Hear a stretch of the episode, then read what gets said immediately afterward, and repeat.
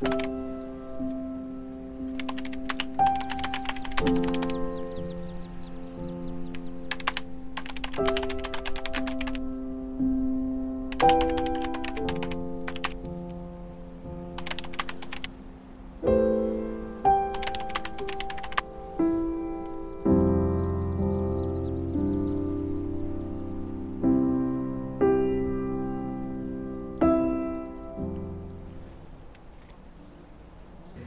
noches.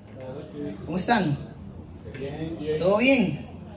Checho, me moví aquí, no sé si yo jodí esto, y yo me moví, la cámara.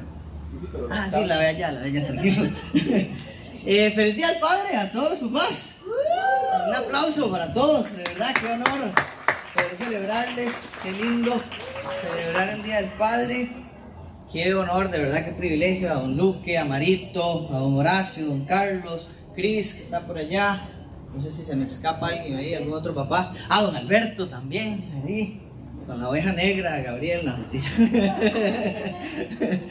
Eh, no, de verdad qué honor, que Dios los bendiga enormemente. Al final nos acompañan, porfa, para orar por ustedes. Entonces, no queremos que se vayan sin poder orar por ustedes. Entonces, que no se nos olvide.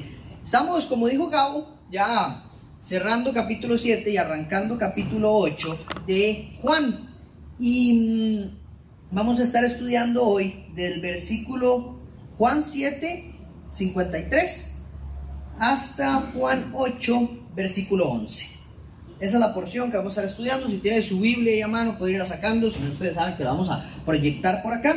Pero importante que traiga su Biblia, que pueda tomar nota y revisar que de verdad eh, estamos leyendo lo que decimos. Nos ha pasado varias veces que no leemos la Biblia.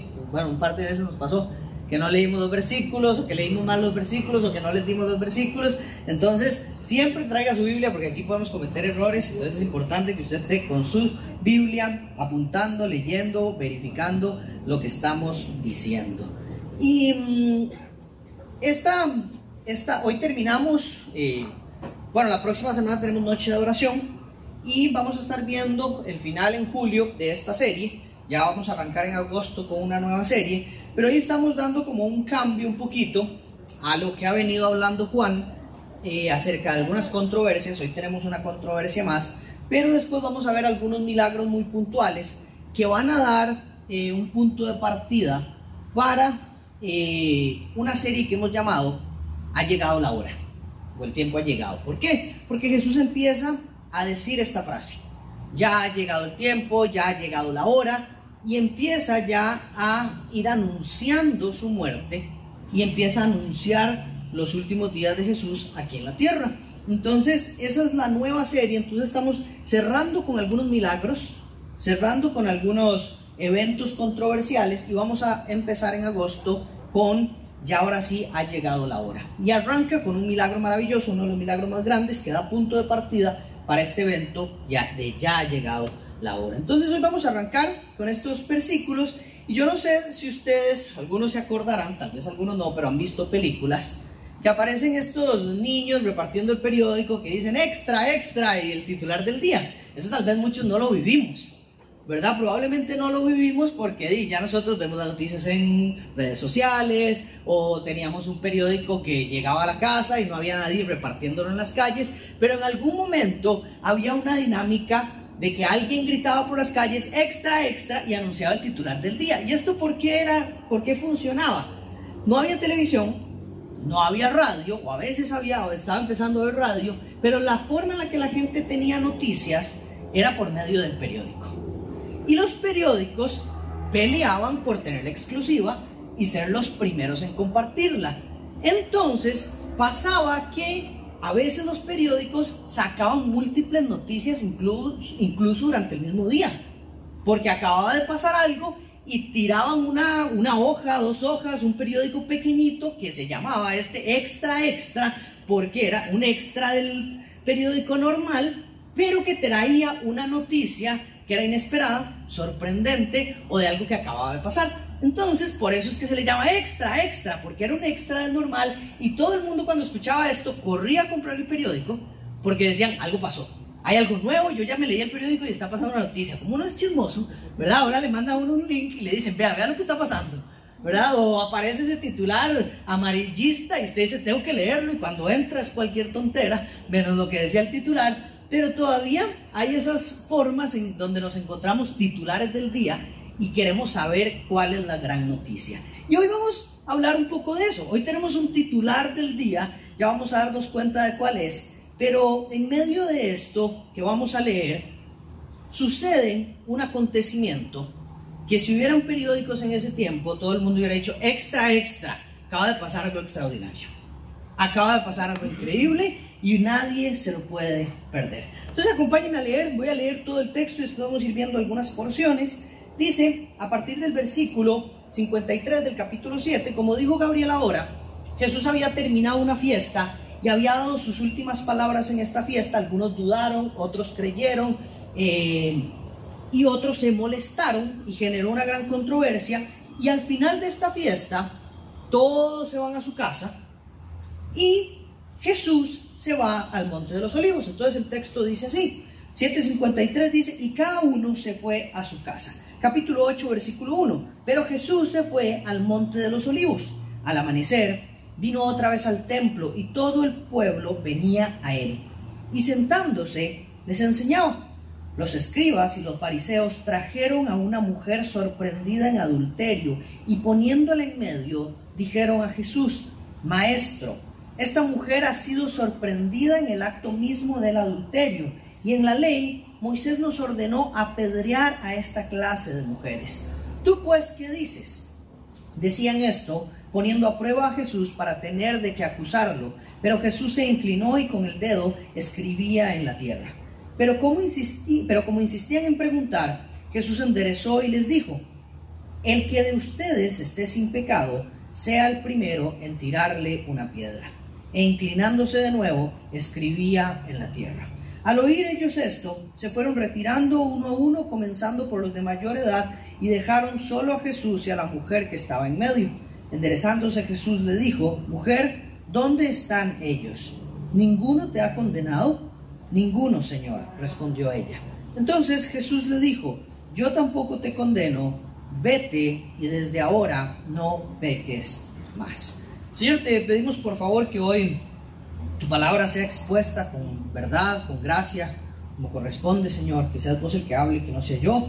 Señor, por favor, que este sea un tiempo de bendición para cada uno de nosotros y que tu Espíritu Santo transforme nuestros corazones por medio de tu palabra para que podamos salir diferentes y podamos salir transformados positivamente de acuerdo a lo que vos querés enseñarnos. En el nombre de Jesús.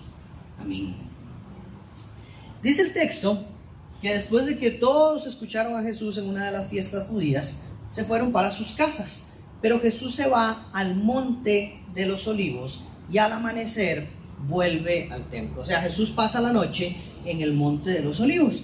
Y este monte de los olivos es un lugar que constantemente Juan va a mencionar que es un lugar al que Jesús va a apartarse a tener intimidad con Dios, con el Padre. Es un lugar en el que Él va a orar con el Padre, que constantemente se reúne con Él. Es un lugar importante y es un lugar muy valioso para Jesús. Van a pasar cosas muy interesantes más adelante, que no quiero hacer spoilers, si usted ya se leyó Juan, ya sabe qué va a pasar, pero es un monte muy importante y muy valioso y en el que Jesús está preparando para lo que va a hacer en, la última, en, el último trayecto de su ministerio. No sé si pueden poner eh, las fotos que tenemos por acá. Ok, esto, eh, nada, siquiera apáguese la luz aquí para que se vea un poquito mejor. Gracias. Ok, esto que está aquí es el monte de los olivos. Y normalmente este era el valle eh, en donde estaba el templo y Jesús viajaba hasta ese monte, se retiraba en ese monte y después volvía al valle. Se dice que la distancia entre el valle y el monte era de unos 900 kilómetros. De hecho, se dice que era una distancia de sábado. O sea, lo podía caminar eh, cualquier día, aunque eh, aunque fuera el descanso, porque ellos no podían caminar más de un kilómetro en el día del descanso, pero dice que estaba a una distancia de 900 metros. Entonces, este es el Monte de los Olivos, y este es el templo. Creo que en la siguiente se ve un poquito más. Ahí está. ¿Ok? Aquí está el monte de los olivos y este es el templo. Entonces el recorrido de Jesús era del monte al templo y eh, es lo que se nos menciona en esta porción del texto, que Jesús estaba en el monte y después bajó al templo y en el templo empezó a hacer una vez más lo que siempre hacía, enseñar al pueblo. No sé si me ayudan con la luz. Gracias. Y em, Jesús estaba enseñando de nuevo en el templo y de repente dice el texto, los escribas y los fariseos trajeron a una mujer sorprendida en adulterio y poniéndola en medio dijeron a Jesús, Maestro, esta mujer ha sido sorprendida en el acto mismo de adulterio. Y en la ley, Moisés nos ordenó apedrear a esta clase de mujeres. Tú pues, ¿qué dices? Decían esto poniendo a prueba a Jesús para tener de qué acusarlo. Pero Jesús se inclinó y con el dedo escribía en la tierra. Ok, vemos a, imaginémonos la escena. Jesús hace el recorrido, está en el templo, está enseñando a todo el pueblo, vea que el texto dice todo el pueblo se acercaba a escuchar las enseñanzas, todo el pueblo venía. Imagínense, es un montón de gente escuchando a Jesús. Y en medio de ese montón de gente aparecen los fariseos a generar una controversia más. Aparecen los fariseos a hacer una escena para provocar controversia y yo creo que de todo lo que hemos leído que han hecho los fariseos, esta es de las cosas más groseras y atroces que hacen. Hasta ahora. ¿Verdad? Pero vemos una de las cosas más terribles. Imagínense en medio de toda la multitud, traer una mujer, colocarla en medio de toda la multitud, interrumpir la enseñanza de Jesús para colocar a esta mujer en medio y decirle a todo el mundo, Jesús incluido, que esta mujer estaba cometiendo adulterio. Los, fariseos apuntan que la mujer había sido sorprendida en el mismo acto del adulterio. Y después lo que nos dicen es que la ley de Moisés les ordena apedrear a la mujer. Que ellos tienen el derecho de apedrear a la mujer o la orden de apedrear a la mujer porque así lo dice la ley de Moisés. Y terminan diciendo, bueno Jesús, ¿usted qué opina de esto? ¿Qué piensa de que apedreemos a esta mujer? Y a mí me llama la atención varias cosas, algunos aspectos de esto. Lo primero es que si la mujer estaba cometiendo adulterio, estaba cometiendo adulterio con alguien. Y solo traen a la mujer. Y dice que la capturaron en el mismo acto. ¿Qué pasó con el hombre entonces? ¿Cómo sabían que la mujer iba a estar en adulterio, que iba a estar en el mismo acto? ¿Cómo tenían todo tan medido como para decir, ya sabemos dónde va a estar, ya sabemos qué va a hacer, la vamos a agarrar y sabemos que se la vamos a presentar a Jesús? ¿O fue de verdad una coincidencia que se la toparon en el adulterio y dijeron, llevémosla para donde Jesús? ¿Por qué no llevan al tipo?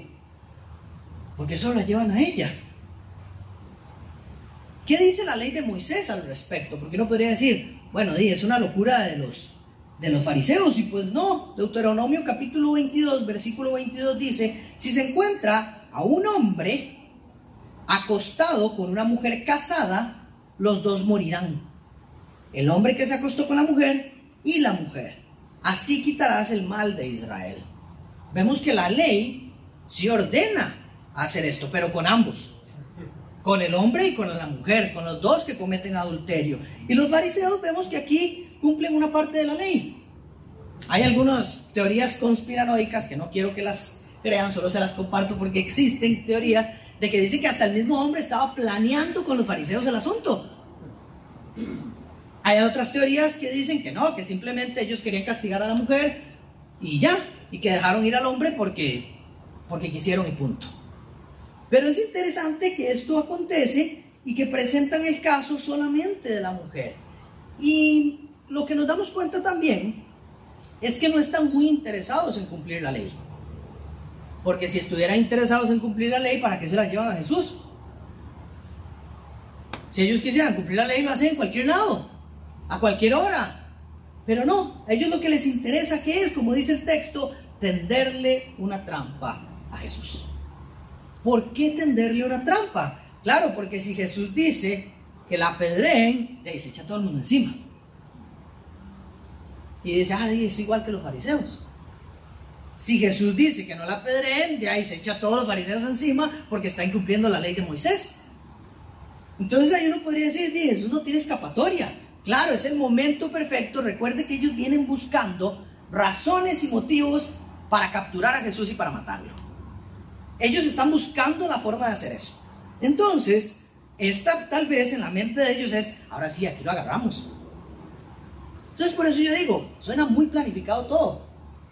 Aquí lo agarramos, presentamos el caso, le decimos a Jesús si está de acuerdo que la pedreen o no la pedreen, y lo que diga, ya no lo vamos a echar a la bolsa y ya vamos a tener el caso perfecto para que o la gente deje de seguirlo o para tener una, una excusa bien clarita para llevárnoslo preso y para hacer lo que queramos Y me llama mucho la atención el corazón de los judíos, que siempre lo venimos destacando. Es una locura, están locos.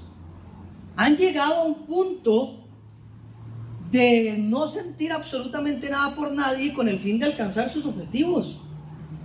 Han llegado al punto de que no les interesa maltratar a personas, herir a personas, lastimar o humillar a otras personas con tal de salirse con la suya. Han llegado a un nivel de, de locura y de ingratitud y de, de agresividad con todo el mundo por sostener su posición, por sostener sus ídolos, por sostener quiénes son ellos, y están hasta en contra del mismo Dios por sostener sus propios intereses. Al Dios que ellos tanto han anhelado servir, hoy están en contra de ellos, de él, totalmente cegados por deseos erróneos en su corazón. Es una locura el momento que, o es una locura el punto al que llega el corazón de los judíos. Y también vemos el momento que atraviesa la mujer. Y aquí quiero que se pongan los pies de ella.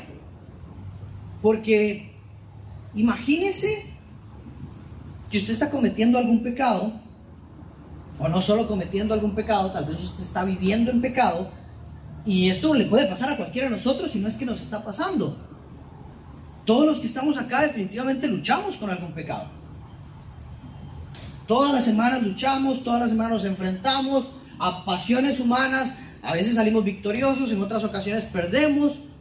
Pero todos estamos luchando. Algunos han dejado de luchar tal vez. Algunos se han rendido, algunos han dicho, ya yo no lucho más contra esto, vivo en el pecado, ya no hay culpa, ya no hay remordimiento, ya no hay arrepentimiento de su pecado, pero hay otros que siguen, como decimos, pellejeándola, luchando por, con, contra de su pecado, por vivir en santidad, ¿verdad? Y no estoy hablando necesariamente de adulterio. No, muchos de los que estamos acá mentimos y ya hemos llegado a puntos donde no nos genera nada mentir. Donde no nos genera un arrepentimiento, un remordimiento, no hay, no hay culpa de nada mentir. O ofendemos Ofendemos a alguien y no nos genera nada esa ofensa. No sentimos arrepentimiento, no queremos arrepentirnos de esa ofensa. Tratamos mal a nuestros familiares, pagamos mal con mal y ya no nos genera absolutamente nada vivir así. En algunas áreas de nuestra vida podríamos ser esta mujer que vive en pecado, tal vez en pecados que ustedes ya no es adulterio, pero que seguimos cometiendo pecados diariamente y ya ni siquiera los vemos como pecado. Y Dese una idea que yo llego aquí hoy y le digo, René, páseme el video de la semana de Checho. Vamos a ver todos los pecados de esta semana de Checho. Vamos a ver todos los pecados de la semana de Gabriel, de Doña Lidia. Vamos a ver un capítulo de los pecados de cada uno de ustedes. ¿Están listos? Póngale play. ¿Qué, qué, qué pasaría por sus cabezas? Seguro me tiran las sillas y le dice, está loco Andrés. Imagínense que yo diga, bueno, vamos a ver los pecaditos de fulano y vamos a decidir al final qué hacemos con él. Si le tiramos sillas, si le tiramos piedras, si lo tiramos del cuarto piso, usted me dirá. Pero al final vemos qué hacemos porque vamos a exponer los pecados de cada uno de los que estamos acá. Póngase a pensar, todos hemos pecado esta semana probablemente. Todos. Imagínense la vergüenza de que estén pasando el video aquí de su semana. La culpa. el dolor, la angustia, las ganas de morirse y decir, no, no, no me tire piedra, yo me tiro por el cuarto piso, tranquilo. Ya, ya, póngale pausa, ya entendí, soy un pecador, mejor me tiro de ese cuarto piso. O sea, probablemente así nos sentiríamos. Yo me imagino que si yo fuera la mujer, yo digo, acaben con esto, tiren las piedras ya, por favor, que se acabe esta tortura. Porque es diferente que a mí me apedreen cuando nadie me ve, a que me vayan a apedrear exponiendo mi pecado delante de todo el pueblo y de Jesús. Es terrible. Es terrible la escena. Es dolorosísima la escena. Y claro, y si yo veo mi video de pecados acá y leo la ley de Moisés, amerita que me apedré. No tengo, no tengo cómo decir, no, no, pero aquí hay un artículo que me absuelve. Si yo me baso en la ley de Moisés, tienen derecho a apedrearme. Por mi pecado, tienen derecho a quitar el pecado de Israel, como dice el texto. Jesús no responde ante la primera pregunta que le hacen. ¿Qué piensas Jesús de esto? ¿Qué piensas de este show que estamos armando? ¿Qué piensas de, este, de esta escena que hemos provocado tratando a esta mujer terriblemente? Jesús no responde y dice que está escribiendo algo en la arena, pero dice el versículo 7 al 11, pero como insistían en preguntar, Jesús enderezó y les dijo, el que de ustedes esté sin pecado, sea el primero en tirarle una piedra. E inclinándose de nuevo, escribía en la tierra. Al oír esto, se fueron retirando uno a uno, comenzando por los de mayor edad, y dejaron solo a Jesús y a la mujer que estaba en medio. Enderezándose, Jesús le dijo, Mujer, ¿dónde están ellos? ¿Ninguno te ha condenado? Ninguno, Señor, respondió ella. Y Jesús le dijo, yo tampoco te condeno, vete y desde ahora no peques más. En la respuesta de Jesús vemos varias cosas increíbles. Lo primero es que se mantiene en silencio por un tiempo y escribe algo en la arena. Nadie sabe qué escribió y hay montones de conjeturas que tal vez usted podría leer en internet o en comentarios, pero nadie sabe qué escribió en la arena. Pero después de insistir, Jesús responde y responde con una frase en la que le lanza un desafío a todos los que están ahí que no han cometido ningún pecado. Y Jesús les dice, el que de ustedes esté libre de pecar o esté sin pecado, que no tenga pecado, que ese sea el primero en tirar la piedra. Si usted no ha pecado, tire la piedra les lanza un desafío. Jesús es maravilloso porque les deja a ellos que respondan a la pregunta. Jesús no se mete en la bronca de decir, yo dije que la apedrearan o yo, no, yo dije que no la apedrearan. No. Jesús los deja a ellos con un desafío que les plantea, respondan ustedes. Respondan ustedes. ¿Quién de ustedes no ha cometido pecado como para que pueda tirar esa piedra? y los desafía delante de todo el pueblo. Y el resultado del desafío es que se fueron retirando uno por uno, cada uno de ellos, hasta que dejaron a Jesús solo con la mujer que habían llevado. Es increíble. Y yo veo que la respuesta de Jesús expone dos cosas. La primera cosa que expone es la hipocresía del ser humano. Lo primero que vemos es que nosotros nos creemos que tenemos la facultad de juzgar y de condenar a los demás sin ver nuestra vida y sin ver el pecado que nosotros cometemos. Que siempre es más fácil condenar a los pecados, condenar los pecados de los demás, que corregir los pecados que nosotros cometemos. Que es facilísimo decirle a la esposa, es que usted hizo esto, es que usted es así, es que usted no sé cuánto, sin vernos al espejo y ver nuestro pecado. Siempre es facilísimo ver a la congregación y decir la iglesia es demasiado pecadora, son un montón de cabrejas, estamos acabados. Y no ver el pecado que hay en uno. Siempre es más fácil y siempre estamos dispuestos para ser muy rápidos para condenar a los demás sin reconocer nuestras faltas. Y cuando vemos la palabra de Dios, nos encontramos pasajes que nos dicen, no hay uno solo que sea justo. No hay uno solo que pueda tirar la piedra.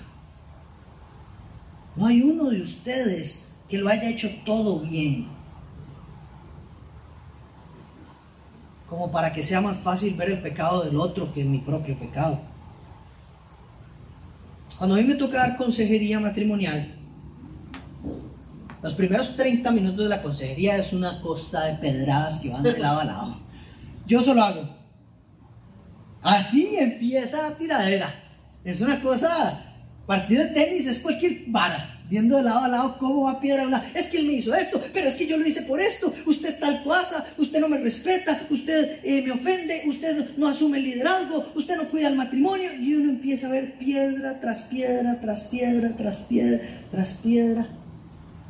Y es una actitud de condenar el uno al otro, que lo único que ha generado es heridas y distanciamiento en los matrimonios. Y ese es un ejemplo de matrimonio, pero nos pasa con nuestros padres, nos pasa con nuestros hermanos, nos pasa con nuestros hijos, nos pasa con nuestros compañeros de trabajo, nos pasa con nuestros hermanos en la iglesia. Qué fácil es condenar cuando no entendemos lo que vive el otro, cuando no sabemos lo que está pasando y, cuando solo asumimos una posición de decir yo veo el pecado, lo condeno y hay que tirar piedras. Porque en nosotros no hay pecado, porque nosotros estamos bien y porque nosotros no hacemos conciencia de lo que está pasando con nosotros. Y la pregunta de Jesús o el desafío de Jesús expone a los fariseos a un punto de que los pone en el mismo nivel que está la mujer. De fariseos pasaron a pecadores. De maestros de la ley pasaron a pecadores. Y hay una frase que a mí siempre me encanta, y hoy la repito porque no hay mejor forma. A los pies de la cruz el piso está parejo. Porque Él empareja a todos como todos hemos pecado. Todos hemos pecado y no hay nadie que pueda tirar piedras porque nunca ha pecado. Todos necesitan salvación. Todos necesitan ser rescatados de su pecado. Entonces ahora el fariseo pasa de ser el que tiene la piedra en la mano a ser alguien que también necesita ser rescatado porque es pecador. Y lo segundo que veo es que Jesús acaba de rescatar a una persona. Jesús acaba de rescatar la vida de una mujer. Jesús delante de todos acaba de rescatar a una mujer la vida de una persona. Y seguramente Jesús era un desconocido para ella. Tal vez nunca lo había visto, tal vez nunca, tal vez había escuchado, tal vez nunca le había hablado, tal vez de fijo no tenía idea de qué podía hacer este hombre por ella. Y este desconocido acaba de rescatarla. Tal vez para la mujer el escenario era como, y es un maestro más que va a decir, y seguro él va a también levantar una piedra y la va a tirar. Yo lo veo que enseña, que lo siguen, va a ser lo mismo.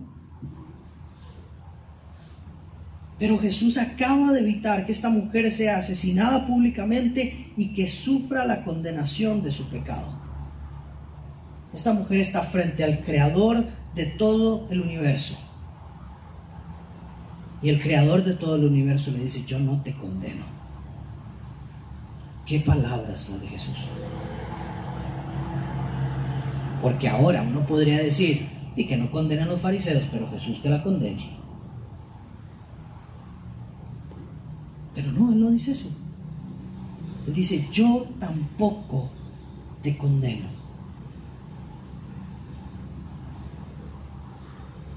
Y le dice, todos los que te han avergonzado, todos los que te han humillado, todos los que te querían matar, ¿Dónde están? Ya no están. Ya no están aquí. Ninguno te condena. Yo tampoco te condeno. Y esto me encanta porque vemos varias cosas acá. Lo primero es que Jesús definitivamente nos muestra que Él no vino a condenar, sino vino a salvar. Y que si estamos condenados en nuestro pecado, pero Él trae salvación. Y lo otro que veo es que no es la mujer la que convenció a los fariseos con argumentos.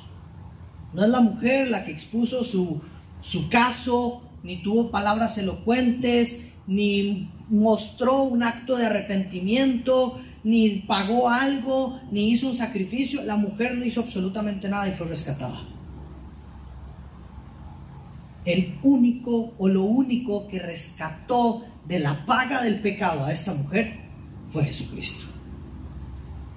Esto es el Evangelio. Esto es Jesucristo.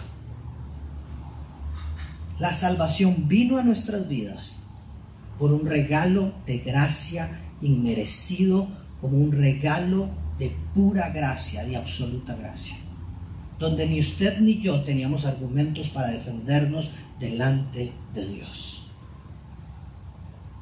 La salvación vino por medio de Jesucristo, así como vino para esta mujer, así vino para cada uno de nosotros. Y no quiero que piensen tampoco que Jesús se hace de la vista gorda del pecado, porque eso no es lo que está pasando. Jesús no se hace de la vista gorda del pecado. Jesús le dice, no peques más. O sea, Jesús está diciendo, claro, estaba pecando.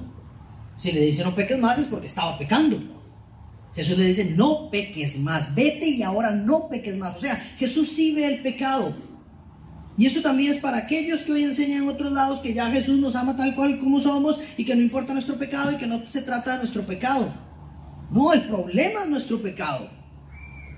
Jesús reconoce el pecado de la mujer, no lo ignora, no se hace de la vista gorda, no se hace loco, él ve el pecado de la mujer, lo menciona, no es que lo olvida, lo menciona, pero Jesús lo que está haciendo es dándole libertad de la paga de su pecado. Jesús no está omitiendo el pecado. Jesús le está dando libertad de la paga de su pecado, porque la paga de su pecado sí era que la pedraran, según la ley. Jesús lo que hace es absuelve la condenación que iba a caer sobre la vida de la mujer. Y esta es la buena noticia de Cristo Jesús. Que Él nos libra a cada uno de nosotros de nuestro pecado. Que la paga de mi pecado no me ha tocado a mí, sino que la pagó por cada uno de nosotros. Que la paga de mi pecado es gratuita para mí, pero tuvo un alto precio en la cruz para el Hijo de Dios. Y que quien diga, no, es que la, salvación es gratuita. No, la salvación no es gratuita. La, la salvación es absolutamente cara. Fue un precio de la sangre de Dios en una cruz. Pero yo la recibo de forma gratuita, eso es diferente. Pero la salvación de cada uno de nosotros tuvo un precio alto y es la sangre de Cristo. Jesús la pagó y Jesús liberó a cada uno de los que creemos en Él de la condenación. Ese es el Evangelio, que Jesús nos rescató, que Jesús no condena a la mujer, pero tampoco condena a los fariseos. Porque los fariseos son pecadores y tampoco dice, bueno, ahora sí, listo, vamos con todos, ustedes se declararon pecadores, Van con la mujer ahí al paredón que yo empiezo a tirar piedras. Podía haber hecho eso. Todos se declararon pecadores. Hagamos una matazón de fariseos. No, Jesús no condenó tampoco a los pecadores fariseos que no pudieron culminar lo que ellos planeaban porque había pecado en sus vidas. Jesús muestra misericordia y gracia con todos los pecadores que reconocen que son pecadores. Jesús muestra misericordia y gracia con todos los pecadores que reconocen que son pecadores. Y hoy hay perdón para mis pecados en Jesucristo.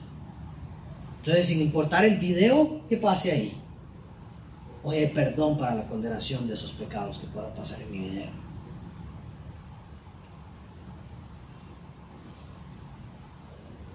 Y debemos entender que Jesús no hace que la ley de Dios o la ley de Moisés, la ley establecida en el Antiguo Testamento, no tenga validez. No, Jesús no hace eso. Porque la ley existe para darme la luz, para mostrarme a mí quién soy yo. Si no hubiera ley, no entiendo que soy un adúltero. Si no hubiera ley, la mujer no entiende que está cometiendo pecado y que Dios establece que eso es pecado y que está mal delante de Dios. La ley es una maravillosa forma de hacernos ver lo que está mal en nosotros y que necesitamos ser rescatados. Si no hubiera ley, no entendemos que necesitamos el rescate de Dios. Entonces el propósito de la ley es darme luz que soy pecador. Es mostrarme que yo no me puedo salvar de lo que he hecho y que no hay nada en mis fuerzas que pueda ponerme una vez más en una buena relación con Dios porque soy pecador. Y Cristo aparece como la gracia maravillosa de este rescate que me permite tener una buena relación con Dios, a pesar de mi pecado, porque la condenación fue pagada en Cristo Jesús. Y que ya no hay vergüenza, no hay culpa, no hay piedras, porque Jesús murió en la cruz como la paga de mi pecado y resucitó y ahora tiene vida eterna para mí. Eso es de lo que se trata esto.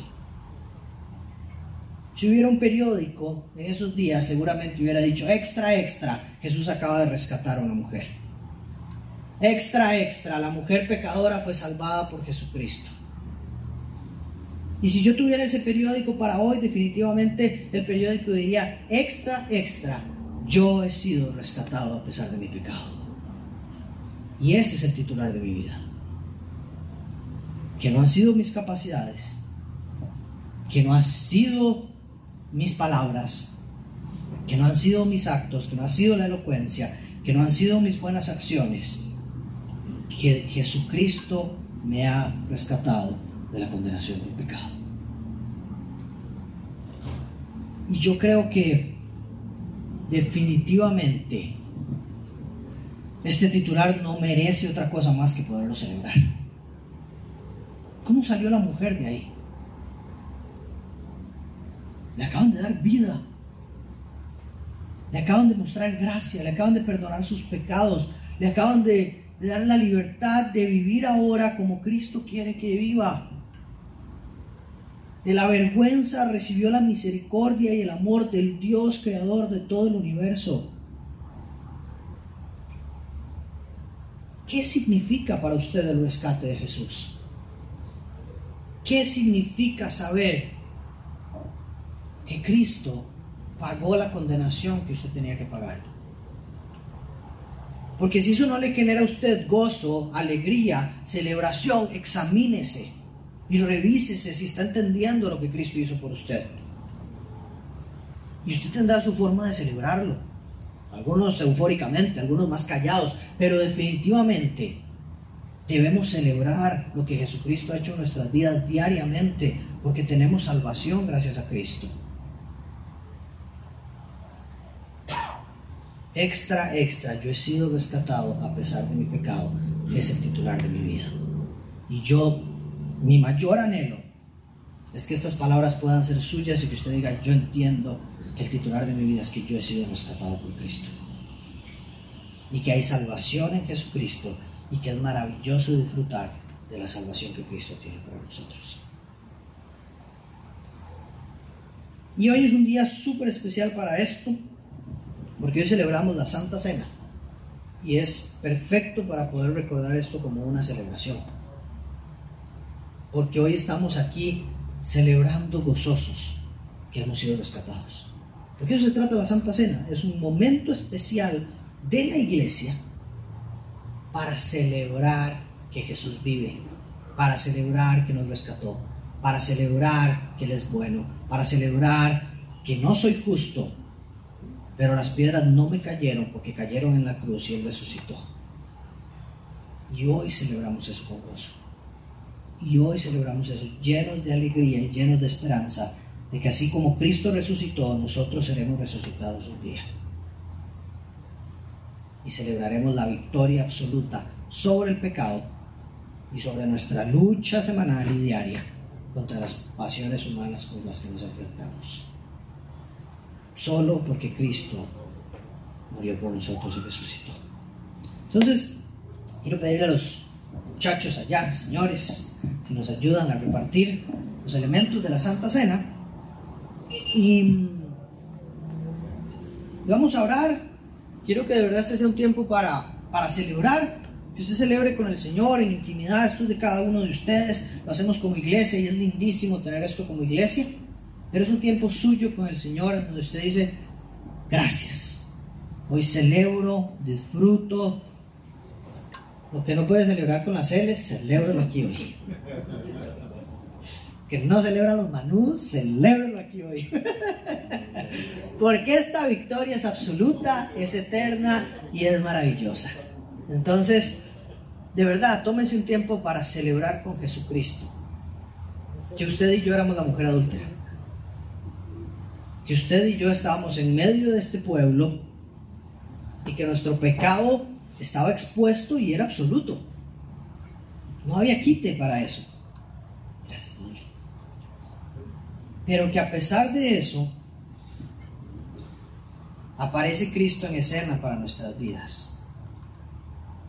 Y, y hoy es nuestro Señor, hoy es nuestro Maestro, hoy es nuestra ley, hoy es nuestro cuidador, hoy es nuestro regalo más grande, hoy es nuestra victoria perfecta. Eso es Jesucristo para nosotros.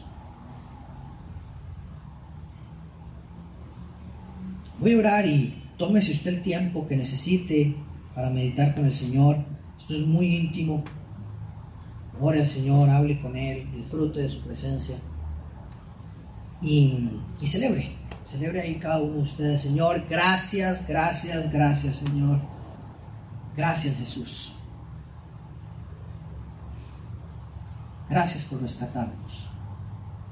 Gracias por rescatarme de la condenación de mi pecado.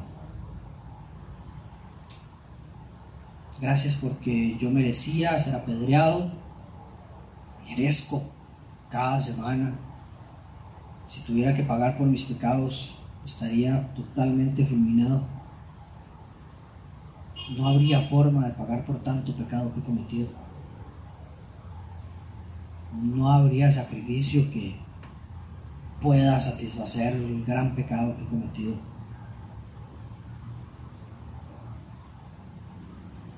Pero Señor, viniste al rescate de nosotros, viniste a mi rescate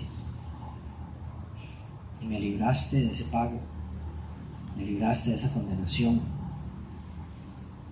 Y hoy lo que puedo hacer, Señor, es celebrar, celebrar mi condición de hijo, celebrar mi, condición de rescatado, celebrar mi, condición de tener una relación con vos, celebrar mi rescate, celebrar ese titular del día diciendo, yo soy rescatado a pesar de todo lo que ha pasado. Yo estoy salvo en Cristo. Yo tengo vida eterna en Cristo. Yo tengo salvación en Jesucristo. Y que no hay fariseo, que no hay ley, que no hay religión, que no hay enemigo, que no hay poder, ni potestad, ni autoridad que pueda arrebatar la salvación que trajiste a mi vida. Descanso, Señor, y celebro lo que has hecho por mi vida y lo que has hecho por cada uno de mis hermanos y hermanas. Gracias, Jesús. Eres mi victoria, eres mi fortaleza, eres el gozo de mi corazón, eres el Señor de mi salvación, eres lo que más amo, lo que anhelo seguir y lo que anhelo servir todo el resto de mi vida, Señor Jesucristo.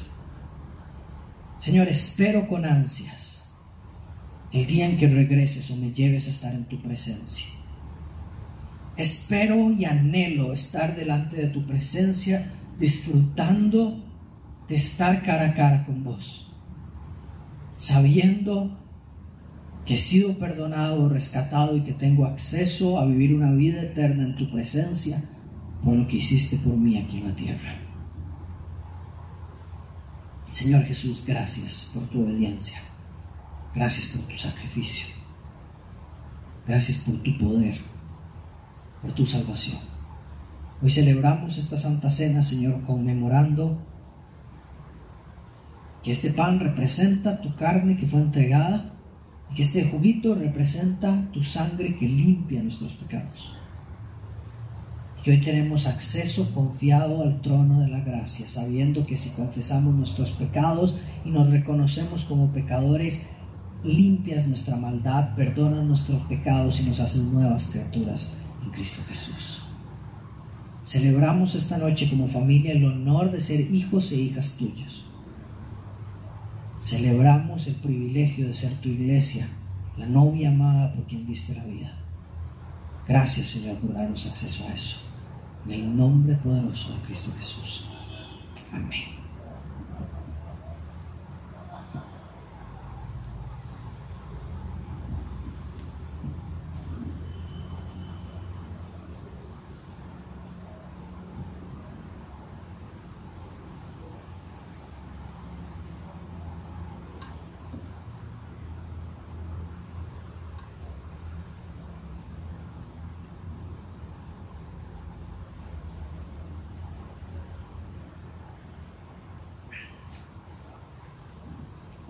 Familia, gracias. Gracias por su atención. Espero que, que haya sido buen, una buena enseñanza. Ya estaba adecuada la palabra de Dios y no usted la corrige al final.